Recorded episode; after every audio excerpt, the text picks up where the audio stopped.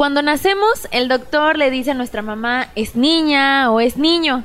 Y conforme crecemos, nuestros papás nos van definiendo a través de los regalos, que si el carrito, que si la Barbie. Pero, ¿qué pasa después de veintitantos años? Cuando descubrimos que lo que hemos pensado toda la vida que somos es algo completamente diferente y descubrimos nuestra verdadera sexualidad. Hoy en This is Pitching, redescubriendo mi sexualidad. Soy San Luis presenta This is Pitching con Regina Ramiro.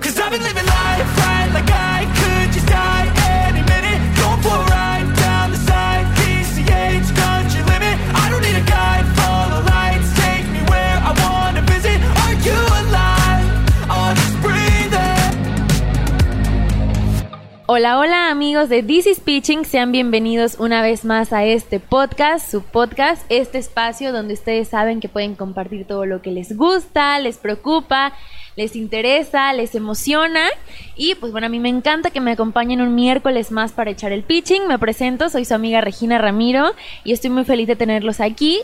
Hoy tenemos un tema súper, súper interesante, pero antes de comenzar, déjenme recordarles mis redes sociales, donde me encuentran como Regina Ramiro D en Instagram y en Twitter, y también como This is Pitching en nuestra cuenta de Instagram. Así que ustedes pueden ir por allá y sumarse a esta bonita comunidad que echa el pitching cada miércoles y pues dejarme ahí sus sugerencias, sus opiniones de este podcast, sus comentarios. Siempre son bienvenidos, muy bien recibidos también, así que por allá nos vemos. Y ahora sí, sin más que agregar, déjenme presentarles a mi super invitada de hoy, una chica guapísima, conocida ahí en redes sociales por ser modelo y siempre estar muy activa, admirada por muchos, envidiada por muchos otros. Catalina Ortiz, bienvenida, Cata, ¿cómo estás? Bien, bien, bien, gracias por la invitación y pues bueno, vamos a darle. Muy bien, ¿ya lista para echar el pitching? Listísima. Perfecto, trae toda la actitud y aquí el ambiente está on flick. bueno, este, Cata, pues creo que para comenzar en esta conversación, que es un tema que me encanta, todos en algún punto de nuestras vidas, y para que veas que vengo preparada, según un estudio, el 60% de las personas, pues en algún punto de nuestras vidas llegamos a dudar sobre nuestra sexualidad, sobre, ah, caray, me está llamando la atención aquello y aquello otro, y está bien. Y es algo normal. Y me gustaría mucho que me platicaras un poquito de cuándo fue cuando tú sentiste esta inquietud, o si en algún momento la llegaste a sentir. Bueno, empezó desde los 18 años. Eh, tuve, claro, eh, antes de que empezara todo este proceso de descubrirme, de estar más que nada confundida, eh, tuve novios, hombres, y realmente fue porque no me llenaba tanto sentimentalmente como, como otras veces, ¿no? Y pues sí, desde, desde ese punto en el que yo me sentía diferente al estar con mis amigas en una amistad, tanto de estar con mi pareja hombre. Entonces ahí fue como que la confusión de que no me sentía totalmente llena. Oye, me encanta que me platiques todo esto, pero antes de comenzar, antes de adentrarnos más en, en este tema, me gustaría que me platicaras un poquito de este pasado que te llevó a tomar tal decisión o a cambiar tu, tu, ¿cómo decirlo? Pues sí, tus preferencias. Sí, claro. Este, ¿tuviste novios, me mencionas? Ajá, tuve, tuve dos novios. ¿Tuviste dos novios? Y pues cuando tuve esos dos novios, pues realmente todo era como que padre, ¿no? Colores de rosa, lo que yo es una relación. ¿A qué edad fue tu, fue tu primer novio? Mi primer novio fue a los 16. Ajá, a los 16. Realmente no, no fui una chica que saliera tanto, salía, pero con mi pareja, ¿no? Con mi novio. Y la mayor parte del tiempo la pasaba con mi pareja. Entonces, realmente, pues todo el tiempo era la escuela y, mi novio, ¿no? Entonces, en ese trance de que estaba con mi novio, pues realmente no era como que algo, algo sentía yo que no, que no estaba, no me llenaba totalmente como, como persona, ¿no? Y, y pues que los chocolates, que las rosas y todo, todo muy padre, pero a final de cuentas eh, llegaba alguien que era de mi misma sexualidad y sentía muy raro, se sentía como, no sé, me hacía muchas preguntas y decía que estaba mal, obviamente. Tú misma te decías a ti. Exactamente, decía que estaba mal y decía no, o sea, no, no puede ser. Estoy muy chica, tal vez es una etapa y pues hasta la fecha no lo es. Oye, y esto lo platicabas, no sé, con tu hermana, que son muy unidas, o con tus amigas, que, pues, como te platicaba al principio, creo que en algún punto todos llegamos a dudar, y también mientras nos estamos conociendo. ¿Y esto lo platicabas con alguien más? Sí, de hecho, bueno, eh, abiertamente no lo hacía mucho con mi hermana también, porque yo siento que ella, bueno, es mi hermana gemela, entonces yo siento que ella ya como que lo presentía. Sí. Eh, todo empezó por mi forma de vestir, todo también empezó por mi forma de, actuar, este, de dirigirme a, las chicas y a las personas también. Eh, y conforme pasó el tiempo, este, pues mi hermana no, no se lo dije abiertamente porque sentía que ella también iba a rechazar lo que yo sentía. Entonces, este, como que la situación y el tiempo lo fue dando.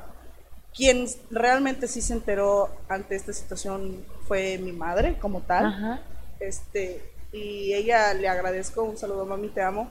Ella me dijo, ¿sabes qué? Si tú eres feliz en esta etapa de tu vida y si no es una etapa, yo voy a ser feliz Oye, oye, qué importante también, porque bueno, cabe destacar que vivimos en una sociedad que, o en un mundo que realmente no está preparado.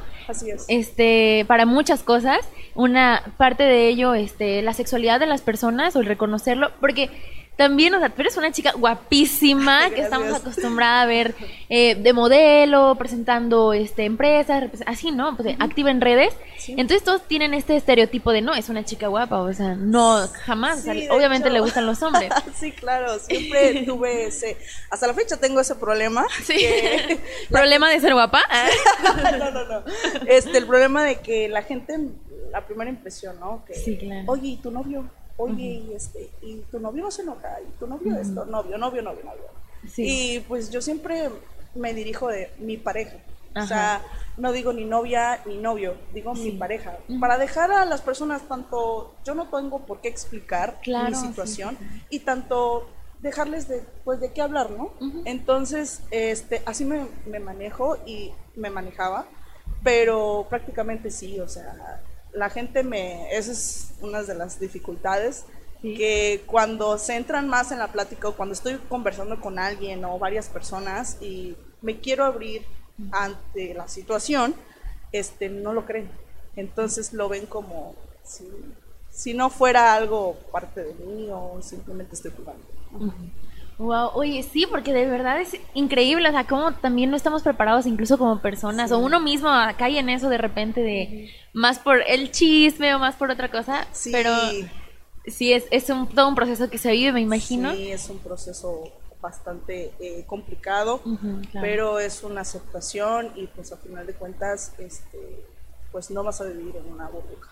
Claro, oye, y Cata, ya que nos estamos adentrando un poquito más, platícame, ¿cómo fue la primera vez que te llamó? Ya estás sonriendo, se ve que es algo muy especial. platícame, ¿cómo fue la primera vez que te llamó la atención una mujer? ¿Que te llamó la atención antes de que descubrieras a lo mejor que era amor o que fuera lo que tú quieras? Pero ¿cómo fue esta primera Bueno, yo vivía en Tampico, de hecho estaba en, la academia de modelaje, de decanía, etcétera y pues realmente era muy bonito que pues todos estábamos dentro del modelaje y pasarelas y bla bla bla y los chicos, las chicas, rostros bonitos, etcétera, ¿no? Entonces, eh, pues yo estaba soltera, prácticamente estaba soltera y yo estaba en la preparatoria con mi hermana. Y lo único que nos dedicábamos era pues, estar en el trabajo y en la escuela. Entonces, hay un, ah, hubo una chica en la que siempre me abrazaba, este, Daniela, me abrazaba ella y yo pues realmente me quitaba, pero me quitaba por las miradas de la prepa. Entonces ella hacía chistes y decía y todo, y decía, vamos a ir a jugar fútbol allá enfrente de la, de la universidad que está ahí en el centro de Madera. Sí. No, íbamos todas, ¿no? Y a mí me encanta jugar fútbol, eh, mi pequeña corta vida, juego fútbol y voleibol. Y pues cuando estuve en Tampico estábamos siempre entrenando y siempre que nos íbamos a las retas y todo, ¿no? Sí. Y había muchas chicas que también pues eran heteros y muchas también eran pues así, ¿no? Entonces, eh, esa chica, pues, siempre me decía, vamos a los partidos y todo, y me abrazaba y así. Y yo me quitaba por eso. Pero hubo un momento en el que platicamos. Oye, y era, ella estaba de, abierta declaradamente. Ella estaba abierta, ajá, exactamente, ella lo era 100%.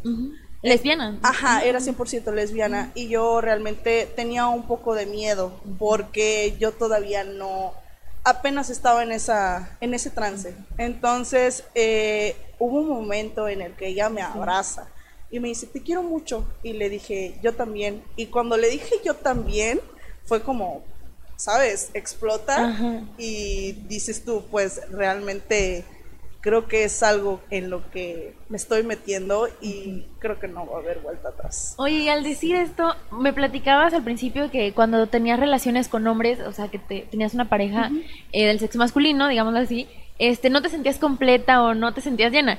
Y en el momento que dijiste, yo también ¿Qué sentiste? ¿Te sentiste completa? ¿Te sentiste plena? ¿O cómo Me te sentí sentiste? realmente algo, un cariño en el que, un cariño como genuino, como si ¿Real? real, eh, mágico, porque estás, lo viví con mis parejas hombres y, sabes, es como más carnal, no es como sentimientos y con una mujer es completamente opuesto. Entonces creo que esa es una de las cosas en las que yo traté de descubrir y pues sí, hasta la fecha pues todo ha estado muy bien. Oye, y mediante este, por ejemplo, digamos, coqueteo que ella tenía hacia ti, ¿tú qué decías? Pues ahorita me contabas que decías, como, quítate, ¿no? O sea, no, no me toques. Ajá. ¿Y cómo fue que comenzaste a quererla? ¿Por qué reconociste que tú también la querías? ¿Cómo fue este proceso? Bueno, fue porque pues realmente yo no iba mucho a la escuela. O sea, íbamos y salíamos a las 11 de la mañana o 12. A veces no teníamos ni profes y así, ¿no? Y siempre a las retas y siempre la veía. Y este, y siempre estábamos todas juntas, ¿no? Y a veces me decía, vamos a mi casa o así, ¿no? Y yo decía, sí, vamos, y ahí vamos todas, ¿no? Pero nunca estuvimos solas. Gran parte de, de cuando estuve viviendo en Tampico nunca estuvimos solas pero siempre existía esa mirada. O sea, siempre existía, existe una mirada que tú lees y solamente sabes perfectamente qué es lo que dice. Entonces, creo que las miradas era lo que realmente me, me adentraba a que eso estaba pasando. Wow, oye, Sí. qué padre que tienes este, esta etapa, o sea, o que te encuentres en esta etapa con una buena persona, creo. O sea, bueno, no, no sabemos qué pasó después. O sea, a lo mejor me estoy adelantando. Pero pues te encuentras con alguien, como lo dices tú, que era algo más emocional, más sentimental que cualquier otra cosa. Sí. Oye, ¿y qué pasó después? Cuando las dos se confiesan que se quieren, ¿qué pasa después? Bueno, pues realmente no llegó a esa parte. O sea, sí, sí me gustaba, pero llegaba en ese trance que me detenía por lo que la gente o mi familia pudiese pensar. Oye, ¿y lo compartiste con alguien? Eh, ¿Compartiste ese sentimiento con alguien? pasó el tiempo y se lo compartí a ella. Ajá, pasó el tiempo, este, yo me vine a vivir a Valles, eh, dejé a mis amigos allá y todo, y nos frecuentamos por, por mensaje, y se lo dije una vez a ella, que, que pues realmente lo que sentía por ella, lo sentía, y me dijo, pues yo también. Entonces, pero tuvo que pasar el tiempo Sí. cuando pasó. Oye, y cuando descubres este sentimiento de amor hacia ella, eh, ¿lo hablas con tu hermana o lo hablas con tus amigas o con no, tu mamá? No lo hablé. Lo No, guardaste. por- ajá, eso es Por en el- el, ajá, sí, hubo una, un pequeño tiempo en el que me lo guardé porque decía y pensaba que obviamente eso estaba mal. Claro. Entonces eh, pasó el tiempo y entré a, a la universidad y pues mi hermana se embaraza y todo y pues yo sigo mi vida y pasó una situación en la que mm, mi hermana ya lo empezaba a asimilar y yo pues yo realmente no se lo dije abiertamente, ¿sabes qué? Pues soy lesbiana. Por miedo a que ella lo sintiera diferente, porque yo fuera diferente, porque eh, el amor de hermanas fuera diferente. Entonces eh, traté de darle pistas a ella y eso fue con el tema de mi ropa, con el tema de, de cómo me sentaba, cómo me siento en una silla y todo lo demás. Entonces, eh, después pasó por manos de mi mamá. Mi mamá sí, obviamente, pues no se lo esperaba. ¿A tu mamá le dijiste abiertamente? no, se lo dijo mi hermana y pues realmente mi mamá sí fue una situación que no se lo esperaba a detalle, este, porque mi mamá trabajaba afuera, yo no veía mucho a mi mamá, entonces mm, pues no le decía, sabes qué, me está pasando esto, porque ella pues trabajaba afuera y yo entendía que si yo tenía mis problemas no se los iba a dar a ella porque ella tenía los suyos, igual mi papá. Entonces, este, ellos fueron los primeros y pues mi hermana, pues como siempre ha estado conmigo, eh, pues ella fue la que fue el rompecabezas, ¿no? Las unió todas y pues, bueno, abiertamente. Qué padre. Oye, qué bonito tener una compañera que, digamos, ahora sí que hizo el trabajo sucio por ti. Sí, de hecho, así pasó. Oye, y después de esta primera experiencia amorosa con una chica, ¿Tienes más? ¿Te encuentras con más? ¿O cómo es este proceso hasta que llegas a tener, digamos, una relación más estable o más formal con una Bueno, este, pues yo, como te comentaba anteriormente, eh, había dejado mis amigos. Eh, yo había roto una relación con un chico hombre. Después de... Ajá, eh, me sentí, me sentí muy mal. Entonces cuando pasa esto, ¿vuelves a tener de la chica, me, me enamoro de un bueno, podría decirse, me enamoro de un, de un hombre, de un chico. Y este, yo ya me había venido para acá, para Valles. Entonces, eh, desafortunadamente las cosas no funcionaron y yo caí como en depresión. ¿no? Oye, ¿te enamoras de verdad o era algo porque te había sentido culpable de... Pues de hecho estaba en ese, en ese trance en el que no habían funcionado las cosas porque pues yo estaba confundida, ¿sí?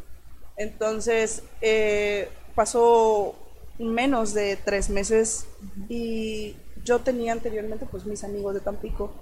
Yo venía de hecho del playazo porque había trabajado en el playazo como modelo y me regreso a Valles y me habla una amiga del fútbol que es en común de Daniela, de la chica esta y de todas las que estábamos casi siempre en los partidos de fútbol. Y me habla y me dice, ¿dónde estás amiga? Y le dije, pues estoy, acabo de llegar a Valles. Dice, tengo mucho que no te veo. ¿Dónde estás? Eh, vengo con unas amigas de Tampico, pero no las conoces. Y, y, yo realmente me sentía, pues no quería conocer a nadie. O sea, yo estaba en esa etapa en la que no sabía lo que quería y de hecho, apenas acababa de, estar con mi hermana viviendo juntas en esa situación en la que mi hermana y yo nada más. Sí. Entonces, este, me dice mi amiga, me dice mi amiga Montserrat, me dice, pues mira, eh, ¿te parece si vamos por ti? Y le dije, ok, está bien, pero no tengo muchas ganas de salir, realmente voy a acompañarlas un ratito. Dice, ok, va. Y pues entro al carro y veo a, a una chica, pero no era chica.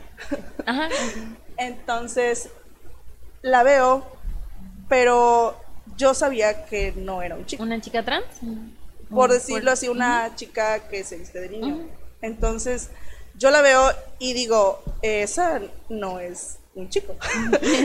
Entonces la veo y digo, wow, o sea, pues realmente no es una chica, pero, pero es un chico. Entonces, sí, claro. Entonces, todas mis amigas estaban en el carro de ella y nos fuimos a Huichol, nos fuimos y empezamos a platicar todas. Y ahí, pues realmente no sabía exactamente que ¿Cómo podía entablar una conversación con una persona así? Porque también es algo que, yo creo que, por ejemplo, algo que a lo mejor le toca enfrentar a, no sé, nuestros papás o las personas ya que ya crecieron sin etiquetas, digamos, o con etiquetas, mejor dicho. E incluso para nosotros, ahora también un tema muy actual es lo de los pronombres, que híjole, que, o sea, que da miedo, o sea, a mí, o sea, de verdad es algo, pero muy importante también de qué hablar. Claro. Entonces, este, pues sí, realmente no sabía cómo dirigirme con, con ella o él. Entonces, eh, pues empecé a platicar y todo surgió. Después eh, me dijo que no era de aquí, que era de, Querétaro. Entonces dije, ah, pues una amiga más, ¿no? Sí. Pues normal, porque había pasado por relaciones a distancia, entonces pues dije, pues de Querétaro, pues está lejos. sí, entonces, este, pues bueno, y me dijo, no, es que vivo aquí cerca, soy de Querétaro, pero vivo cerca. Y yo, ah, perfecto. Y pues bueno, lo demás es historia. Eh, pues eh, la conozco, nos conocemos. Eh, pues tuvimos una relación. Fue en donde realmente dije, esta soy yo. Oye, y antes de llegar a lo mero bueno, ¿cómo fue? O sea, se empiezan a conocer y cómo comienza esta etapa de coqueteo, de, de que dices, que, al principio decías, ¿cómo me refiero yo? ¿Cómo, ¿Cómo lo hago? Este, ¿Cómo comienza esta etapa hasta que descubres que estabas enamorada? Pues realmente fue, ella me dijo, me dijo, ¿sabes en lo que te estás metiendo? Y le dije, sí, sí sé en lo que me estoy metiendo. ¿Y qué los llevó a esa conversación? Pues fue porque habíamos estado juntas, habíamos estado juntas y pues sí fue difícil porque pues ella, su, su familia sabe perfectamente que ella es gay, que es lesbiana y mi familia aún sí lo sabía, pero todavía no lo aceptaba realmente. Entonces eh, pasó el tiempo y realmente me enamoré de ella y pues sí, lo demás. no, no lo digo. sí, claro, claro. Y pasaron eh, tres años y nos casamos. Wow. Oye, y en estos tres años, este, ¿qué viviste? Este, no sé, ¿tenías miedo? ¿Ya te sentías plena? Sí, pues. ¿Cómo fue empezar esta relación? ¿Ya empezaron luego, luego formal? Ajá, empezamos súper formal. Me, me dijo, ¿sabes qué? Te voy a presentar a mi familia. Fui a, con toda su familia. Ella este, tiene un rancho y toda su familia también. O sea, todas esas personas muy agradables, siempre han sido muy agradables. Y este, entonces todo comenzó y, y yo también igual. Primero la presenté a mi familia y Oye, para esto ya habías hablado con tus papás abiertamente. ya había hablado con ellos. ¿Y cómo fue hablar con ellos? Pues fue un poco duro, porque pues ella no era una chica como, como, tal. Como estábamos acostumbrados. exactamente, acostumbrar a ver a una chica y decir, es lesbiana, le gustan las, las niñas. Y ella pues no es así. Entonces, era un tema, aparte de mi tema de, ser, ¿sabes qué? Yo, a mí me gustan las mujeres. Otro tema en el cual de, ¿sabes qué? Eh, pues ella se viste así, ella se acepta así, ella quiere ser así ante la sociedad. Entonces, eran dos temas que tenía que debatir con mis papás y a final de cuentas, este, pues lo aceptaron. Igual también mi papá me lo dijo, que me dijo, yo no sé qué onda, qué rollo con esto, pero yo te quiero a ti, hija, y si ella es feliz contigo, adelante y denle. Entonces, a mí me dieron como que el banderazo verde y Vámonos. pase lo que tenga que pasar, sí. Oye, pero además también, este, te casaste muy joven. ¿Cuántos años tienes ahorita? Tengo 23 años. ¿Y a qué edad te casaste? Me casé a los 20, 21. 20, a mi edad casi. Wow. Oye, ¿y cómo tomaste la decisión cómo, qué las llevó a tomar la decisión de querer iniciar una vida juntos? Pues realmente eh, nunca me había enamorado tan fuerte como, como ella. O sea, nunca me había enamorado tan, tan profundamente y creo que eso me llevó a dar ese paso. ¿Y cómo lo platicaron? Me enamoré de ella y eso fue el paso que dimos, ¿no? Sí. Este, y ella también, siento yo que se enamoró profundamente de mí y pues dimos ese paso por ahí. Oye, ¿quién fue la primera en platicar esto o en proponerlo o en poner el tema sobre la mesa? Ella. ¿Y tú qué sentiste cuando ella dijo, oye, me gustaría que Pues yo también, igual. ¿Sí? Es que yo lo pensé una vez, más no lo pensé dos veces. Sí porque me cegó más que estar con ella y, haberme enamorado profundamente de ella fue lo que realmente me llevó de decir ah, al diablo que tenga que nadar, que tenga que hacerle de comer, que bla, bla, bla y todo eso, ¿no? Y fue más ese sentimiento que cualquier otra cosa, que la gente me dijera, te casaste muy joven, hiciste las cosas muy apresurada, eh, has estado con más chicas, sí, pero te falta vivir más esos tabús, ¿no? es claro, siempre me, y mi familia siempre me lo dijo. Entonces, eh, desafortunadamente las cosas no funcionaron. Entonces, pues, para mí es una experiencia. Claro. Oye, antes de llegar a este punto, ¿cómo fue el proceso de la boda? El proceso de la este, boda. Ajá, el proceso de la boda, ¿cómo fue? Pues es algo, es algo mágico. Realmente, yo, después de todo lo que pasó, eh, yo digo, quiero volverme a casar. Porque es algo muy bonito. O sea, realmente ves en las películas y dices, casarte de blanco es como, ay, como que, ok, está bien. Pero para otras personas es casarse de blanco, wow, o sea, para otras personas es realizarse, a pesar de que tienes tu carrera, a pesar de que este, ya tienes a tus bebés y varias mujeres se ven realizadas de diferente forma. Entonces yo pues he estado trabajando y estudiando y mi carrera y todo, entonces decía, pues me falta una persona para estar con ella toda la vida, a pesar de mi familia. Entonces, realmente di el sí, fue algo muy bonito, me propuso matrimonio. ¿Cómo te propuso matrimonio? Me enfrente de mi familia y de mis amigos en la aldea Huasteca. Eh, todo muy bonito, velas, flores, mis amigos estaban ahí. Oye, ¿cuánto tiempo llevaban de relación? Llevábamos dos, no, tres años. Tres años. Sí, y pues sí, sí fue muy mágico y pues realmente eso es lo que me llevó, a pesar de todo, en el corazón. Oye, y bueno, ya después de que, porque la verdad sí es algo increíble cómo te atreviste a hacer esto, porque es algo que sí, entre, digámoslo, en un mundo normal. Sí, de hecho yo lo platicaba mucho con mi familia y lo platiqué con mis amigos, porque decía güey, te estás casando con una mujer. O sea, no Además de que muy joven te estás casando. Te estás casando joven y aparte te estás casando con una mujer. O sea, no te estás casando con un hombre, sí, sí sabes, ¿no? Y yo realmente decía, ¿y luego?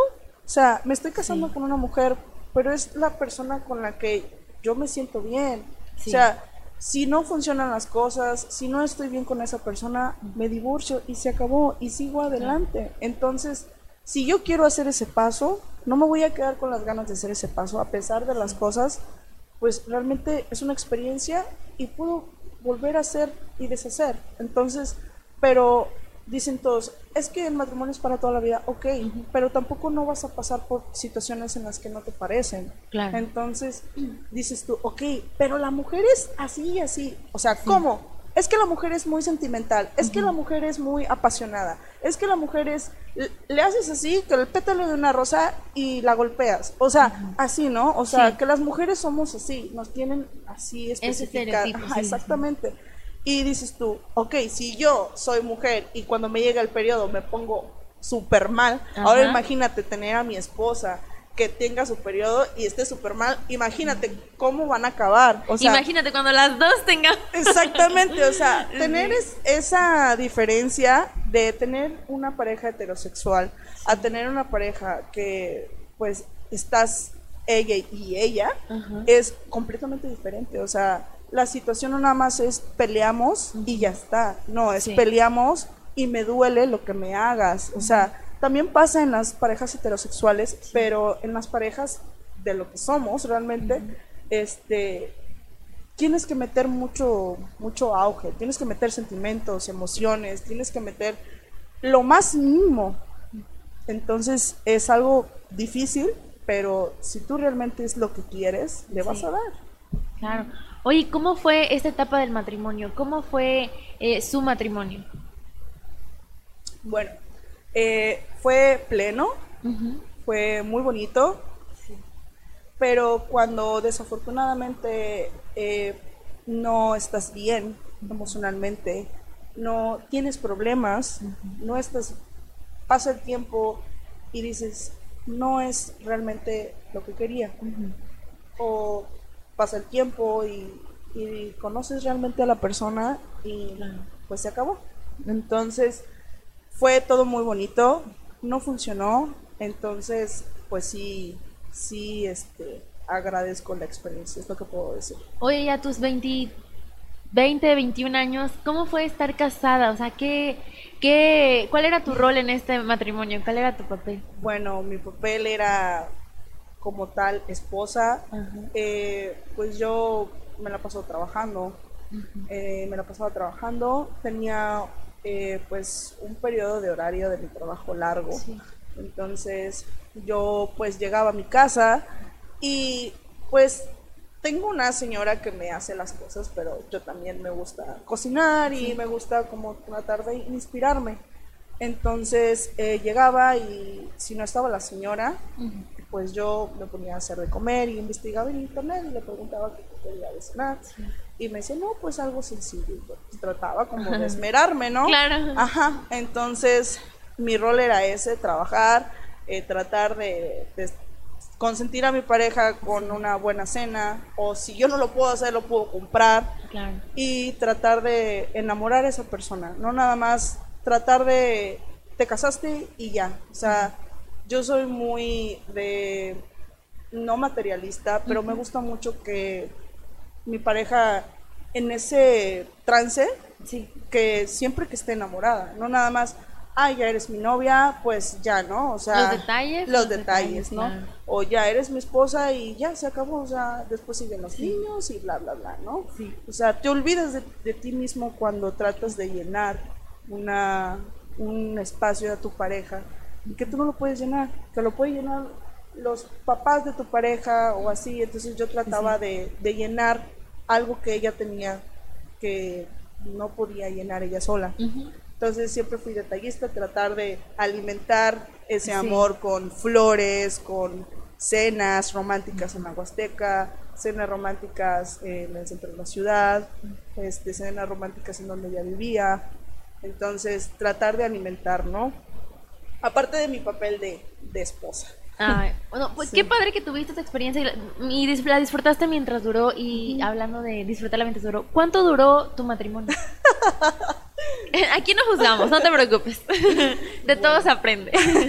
Bueno, mi matrimonio duró, no fue mucho, fueron como dos años. Dos años. Entonces, pues realmente eh, lo disfruté, Sí, pero sí, este, pues, ni modo. Ni modo. Oye, y como le hemos platicado ahorita en esta parte del episodio, de repente eh, hay una ruptura.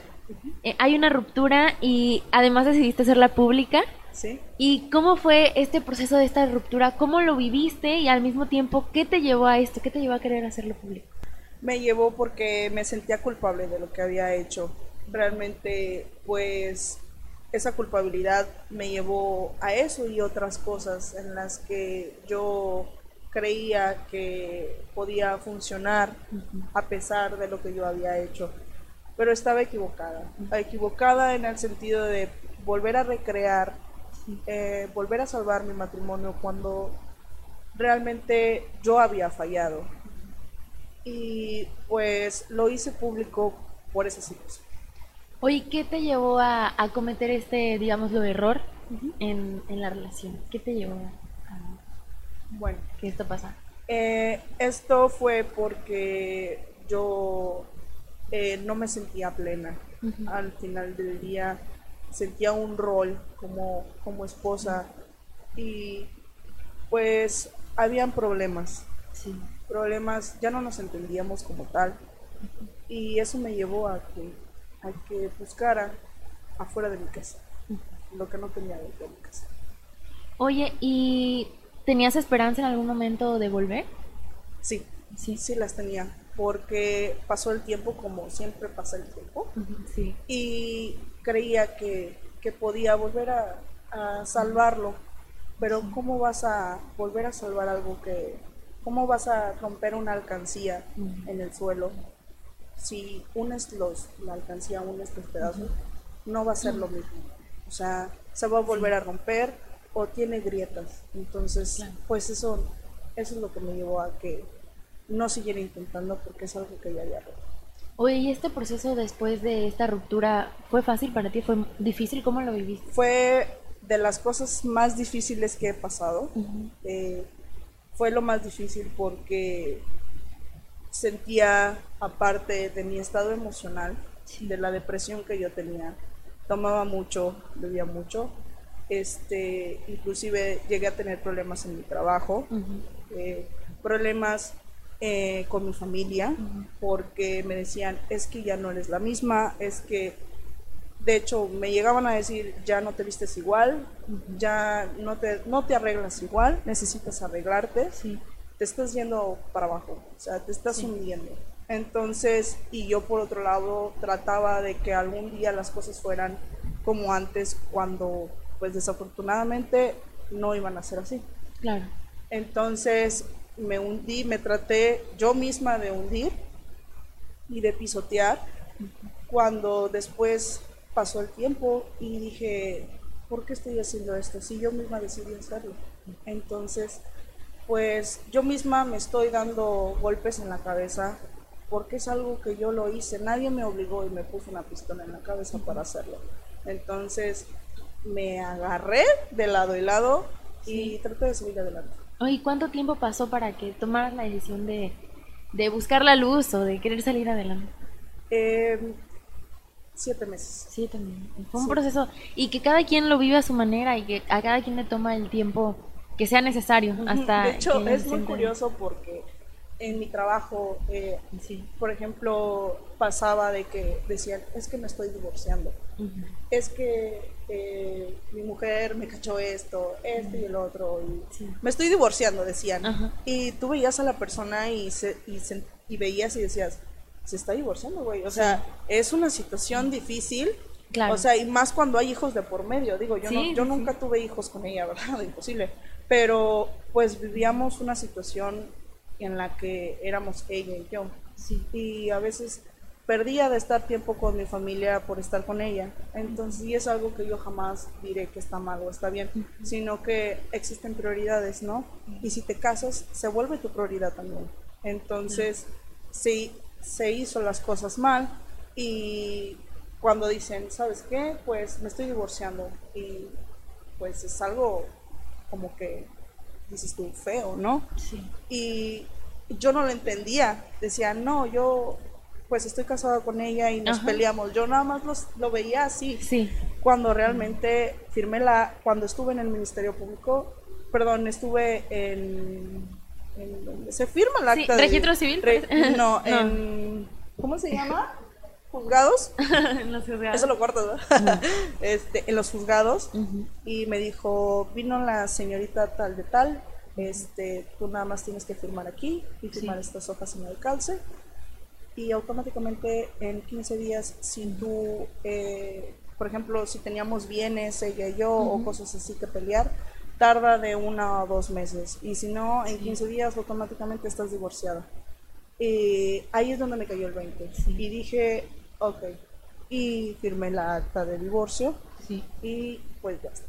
Oye, ¿qué te decía tu familia? Que para empezar fue un proceso difícil aceptarlo, eh, o más que nada, no permitirte, pero sí como quedarte eh, camino libre para que tú fueras feliz y tomaras tus propias decisiones. ¿Qué dice tu familia o las personas cercanas a ti cuando tomas la decisión de concluir esta etapa de tu vida? Bueno, mi familia fue la primera en que fue testigo de todo esto. Sí. Este, y los primeros también en decirme, hija, échale ganas. La vida no acaba aquí. Yo sé que es una situación difícil para ti, pero tienes que salir adelante. Eh, si te casaste y hiciste las cosas mal, pues vamos a darle para adelante. No pasa nada. Decía yo, ok, no pasa nada, pero toda esa, todos esos días, todas esas noches, que decía yo, ¿por qué lo hice? Pero pues fue una decisión que tomé. Entonces, este, pues mi familia decía que le echara ganas. Y qué importante también es el apoyo en esos momentos sí, cuando... Sí, no, no, no, sí. De hecho, pues sí, le agradezco mucho a mi familia, a mi hermana sobre todo, el apoyo incondicional a todo momento de mi, de mi etapa. Sí. Entonces, este, pues sí, realmente fue una situación difícil, pero eso les adelante. Wow, muchas gracias por compartir esto, Cata. Oye, y regresando un poquito al tema de la identidad, este, ¿tú te identificas de alguna manera o te identificas de con una etiqueta o con una palabra o con un pronombre? Mm, no, no como tal. No, no, no como tal. Realmente eh, te digo, o sea, siempre he tenido ese problema con la gente que dice, oye, ajá, ¿qué etiqueta? Él, él, así. Sí. Y yo solamente me río, porque realmente ni les voy a dar detalles de lo que realmente yo soy, ni tampoco tengo por qué darles detalles, ¿sí? Si me lo llegan a preguntar directamente, libremente, voy a decir, ¿sabes qué?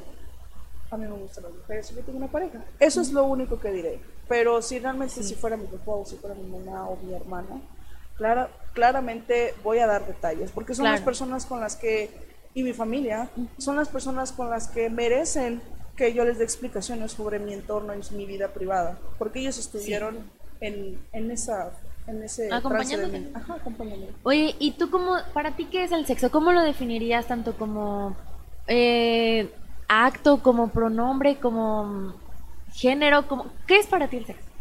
Es mágico. Para mí el sexo es mágico.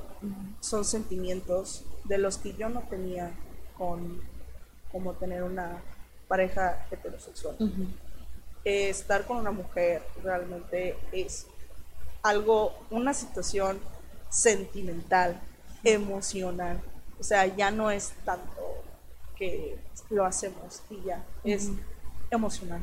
Y no sé, es como enlazas eh, tu vida o, o esa etapa de- en ese momento, enlazas lo que tú eres y abres los ojos y ves que es una persona, es una mujer. Claro. Y dices tú, ok, es una mujer y es lo que realmente yo quiero. Y al diablo, Lo el demás. mundo ruede. Ajá. Oye, y en toda esta aventura que te ha tocado vivir, ¿qué has aprendido del amor? He aprendido del amor que realmente el amor es apoyo. El amor no nada más es decir te amo. El amor es estar cuando algo a ti te pasa, esa persona va a estar ahí. El amor se transforma de muchas maneras. El amor se transforma no nada más de pareja, se transforma en los hermanos, se transforma en la familia.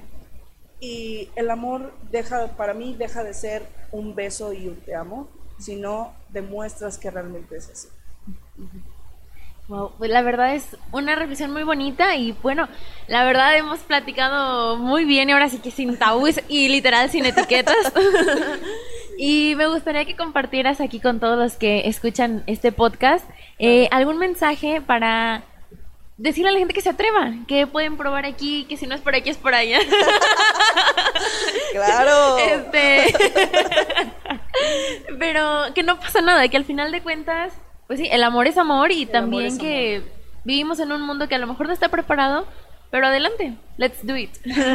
Bueno, pues mi mensaje o el, el lema que yo siempre digo, cada que le, que le digo a mis amigas o así, que nadie te diga realmente a quién tienes que amar, que nadie te diga que está mal, que nadie te diga que tú tienes que casarte con otra persona en la cual ya sea, no nada más sexualmente, sino hay veces que la gente no es feliz y se casan económicamente, se casan no sentimentalmente, se casan por diferentes circunstancias o están con una persona que realmente no los llena, están con una persona que realmente no son ellas, que aparentan ser felices o aparentan o tratar de que todo empuje y remen de un lado, no es así. El amor es remar los dos y estar bien los dos. Entonces, realmente el amor, tanto de mujer y mujer, hombre, hombre o heterosexual, eh, no te impida a seguir adelante y que la gente que te diga, ¿sabes qué? Es que esto está mal. Para ti está mal, para mí Sí. no lo está. Que nadie te diga que a quién tienes que amar no. Muchísimas gracias y pues con eso vamos a concluir un poquito aquí este episodio. Muchas gracias Cata por compartir No, toda tu experiencia y todo este viaje, todo este viaje que has vivido a tus 23 años, que estás súper chava. Y bueno, pues adelante, compártenos tus redes sociales para que la gente vaya y te siga por allá. Bueno, en Facebook estoy como Aide Catalina Castillo y en Instagram estoy como AC Catalina Ortiz. Muy bien, bueno, pues Catalina está guapísima, así que no se van a arrepentir de darse una vuelta por allá. ¡Éale! y soporten. La que soporte, soporte. bueno, muchas gracias, Cata, por aceptar la No, invitación el día de hoy y por compartirnos toda tu experiencia. Gracias. Y pues bueno, yo solo les quiero eh, recordar mis redes sociales para que también se den una vuelta por allá, donde me encuentran como Regina Ramiro de en Instagram y en Twitter. Y también como This is Pitching en nuestra cuenta de Instagram. Así que por allá los veo, por allá leo sus opiniones sobre este episodio y por todos los anteriores y por los que vienen. Siempre son bienvenidos. Y bueno, pues yo solo les quiero recordar que la mejor forma de retar al mundo es siendo ustedes mismos. Así que nos vemos en la próxima. Bye. This is Pitching es una producción de altervisión.mx para Soy San Luis.